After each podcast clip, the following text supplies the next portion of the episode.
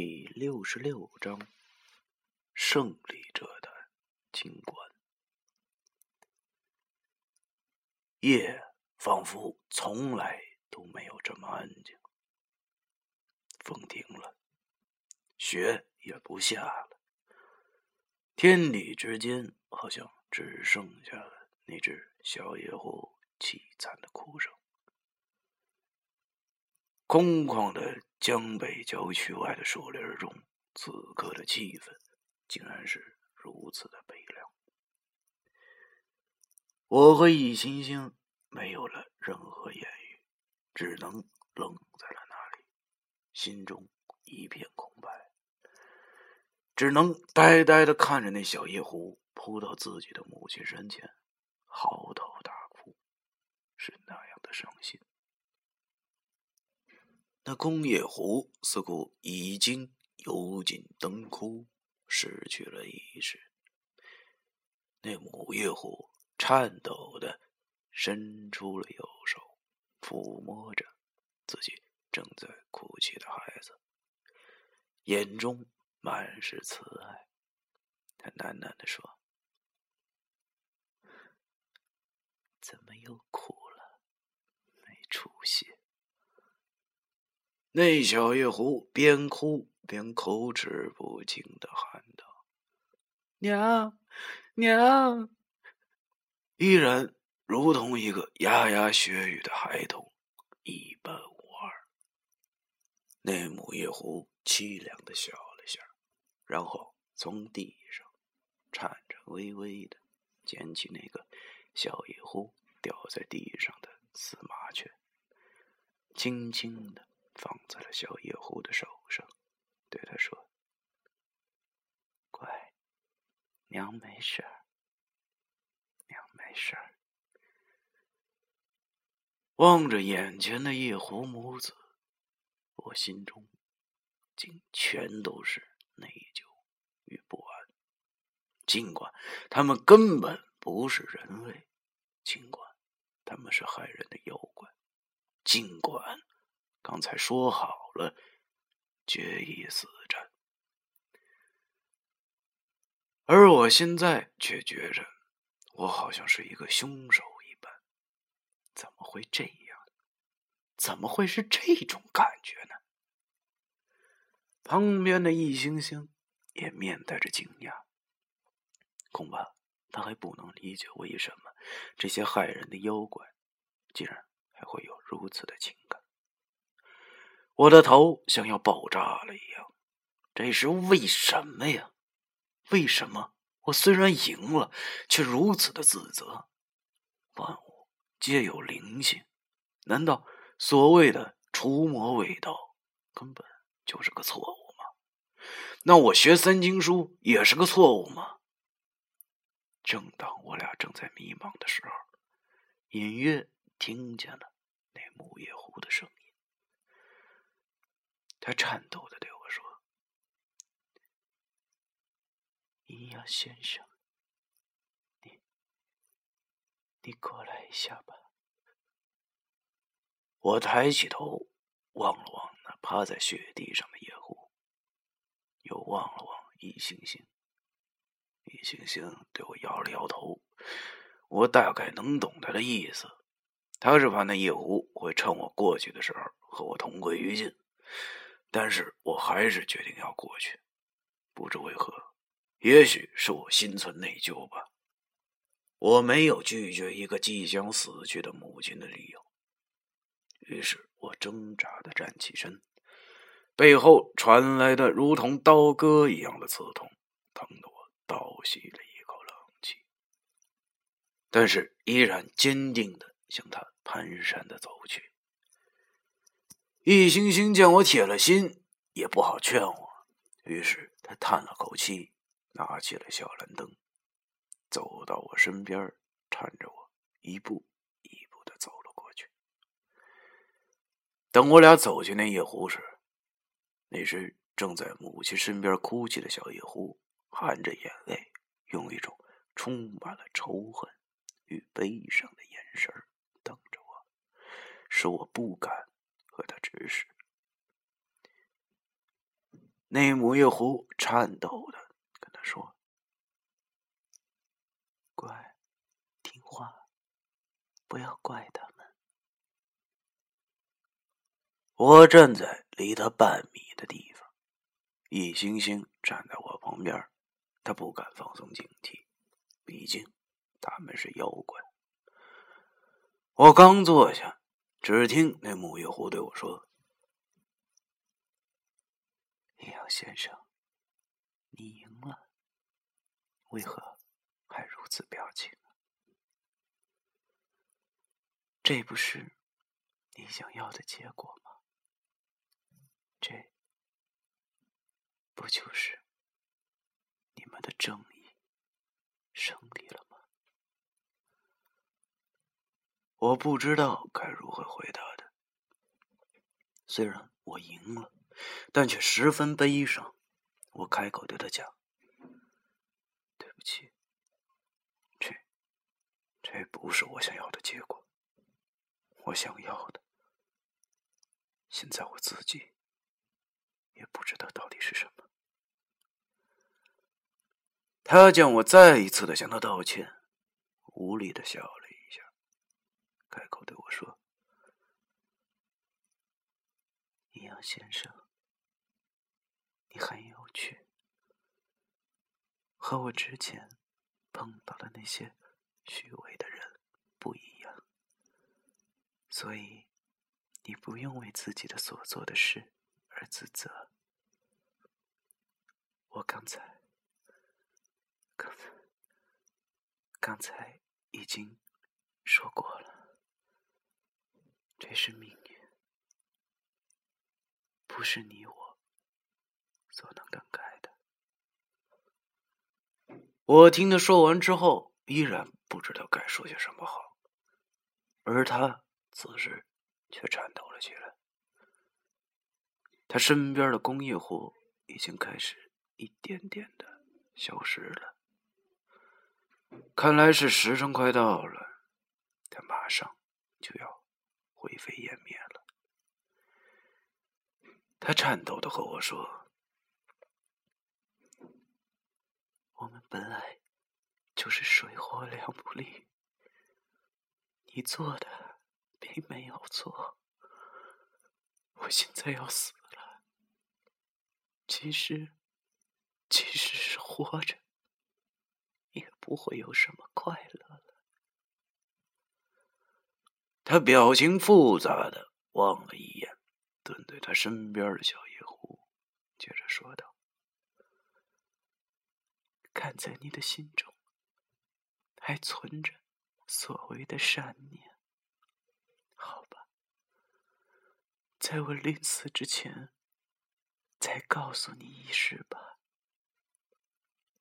我不知道此时的他能对我讲什么事儿，我只是点了点头。于是这母夜狐便跟我讲出了他们一家为何出现哈尔滨的经过。原来这两只夜壶已经有几百年的道行了。民国的时候，阴阳先生大显其道，所以大多数的夜壶都被杀光了。整个夜狐一族只剩下了他俩。他们以前确实祸害过不少人，也杀过不少阴阳先生。但是到了文化大革命的时候，他们却也只能仓皇逃跑，因为在那个年月里，根本已经。没有人信这一套了。正所谓无知者无惧，人心如果拧成一股劲儿的话，不管你是什么牛鬼蛇神，最终都会被打跑。夜壶当然也不例外。那时的母狐已经怀了小夜壶，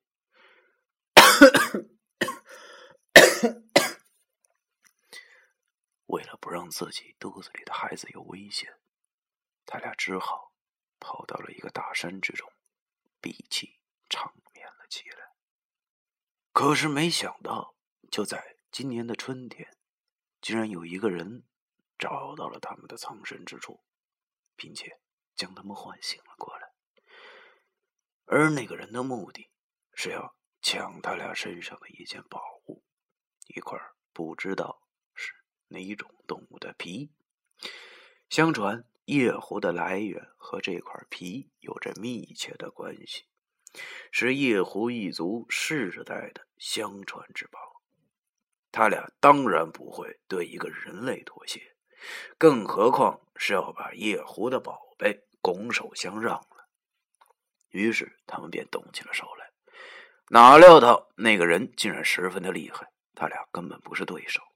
他们俩身受重伤，在拼死一搏后，找机会借着下山的水路，终于逃过了一劫。山下的河属于松花江的支流，他们顺着河流漂到了紧挨着松花江的哈尔滨。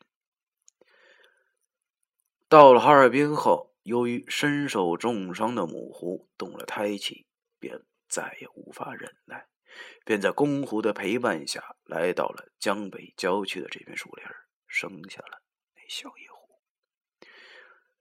由于夜狐的习性，产下崽后必须在四十九天之内将其幼崽寄生在人类的小孩身上，否则幼崽就会魂飞魄散。于是。他便趁着夜色潜入了市区，恰巧让他碰到了宋家母。而接下来的事情，我想已经知道了个大概。想不到他现在的状态竟然还是重伤未愈。如果他俩没有受伤的话，恐怕我和易星星早就身首异处了。我终于明白了，为什么。本不属于这个时代的妖怪会出现了，但是唤醒他们的那个人到底是谁呢？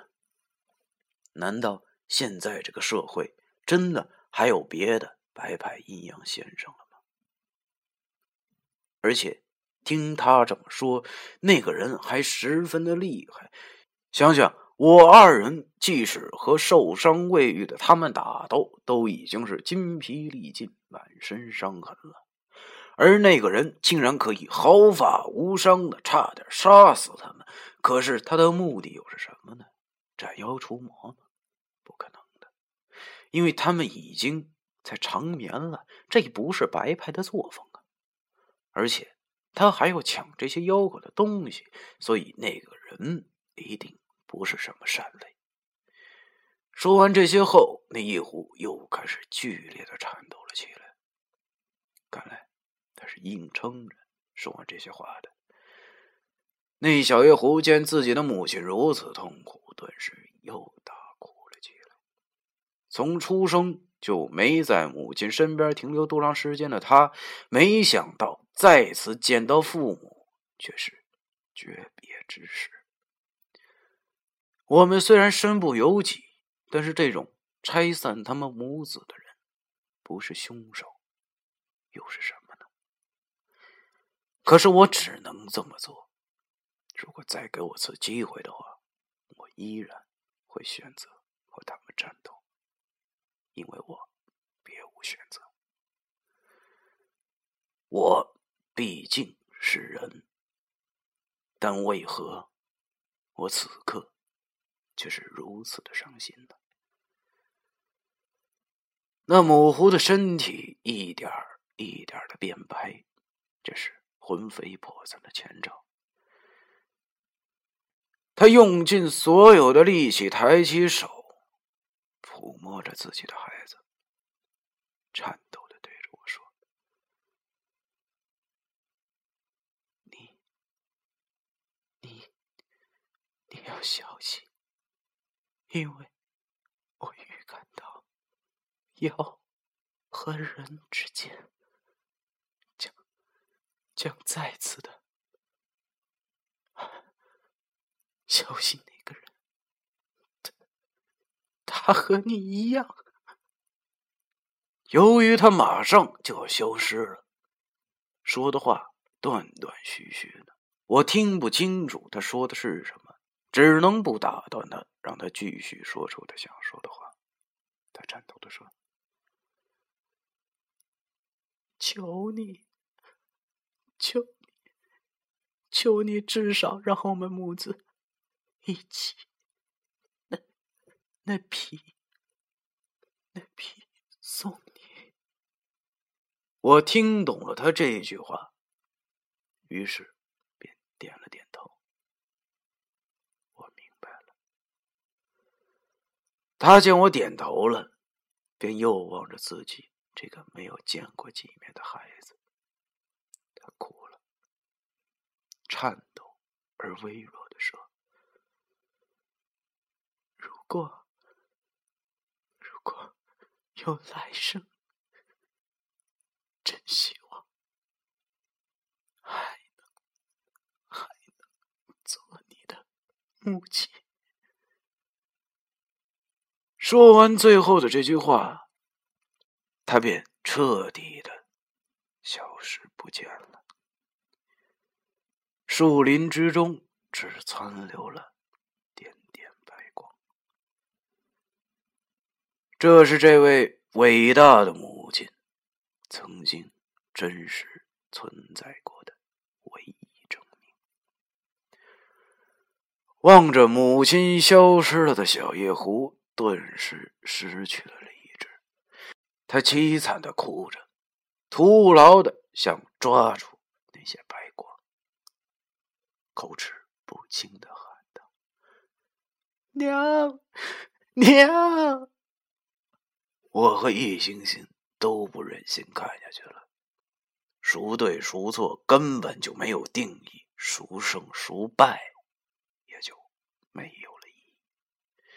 更何况那可悲的正义呢？此刻的我虽然心情极其复杂，但是我没有忘记我刚才答应那母夜壶的最后一件事。此时的我已经不允许。任何优柔寡断了。我问站在旁边的易星星：“一哥，你是三清奇门的传人，这个还没有成型又身受重伤的妖怪，奇门之术里有能救他的办法吗？”易星星摇了摇头，对我说：“救不了了，就真的是有。”大罗神仙也救不了了。我苦笑着对他说：“是吗？”他没说话。我心中一直大概，这就是命运。我对易星星说：“一哥，刚才那母夜壶说那块皮应该还在我刚才去的那个地方。”麻烦你去把它拿过来吧，发着白光的就是。易星星点了点头，向森林深处走去，而我则咬着牙挣扎着，再次站起，步履蹒跚的走到那小夜壶面前。也许是受了极大的刺激，他此时正在发呆，也不知道哭了。正在呆呆的望着自己的小手，那只冻僵了的麻雀正安静的躺在那里。那是母夜壶最后的心愿，就是希望我能送他孩子一程，因为他不想看见这孩子仅剩的三天是在悲伤中度过的。与其这样，还不如现在就送他上路。可是说起来简单，等我真的要动手的时候，我望着他现在这副神情，却有些犹豫了。那股莫名的伤心又涌了出来，我双脚一软，竟然跪在了小野狐身前。就让我来继续当罪人吧。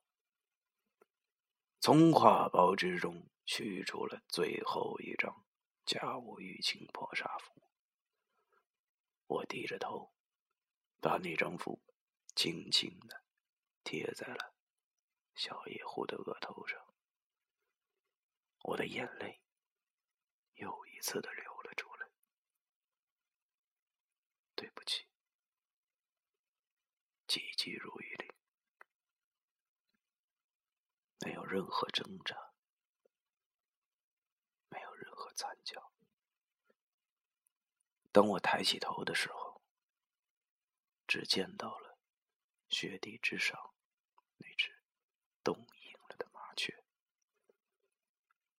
而那小夜壶已经化成了点点白光，映着我的泪水流下。从此，夜壶这种妖怪正式的消失在了历史之中。第六十六章。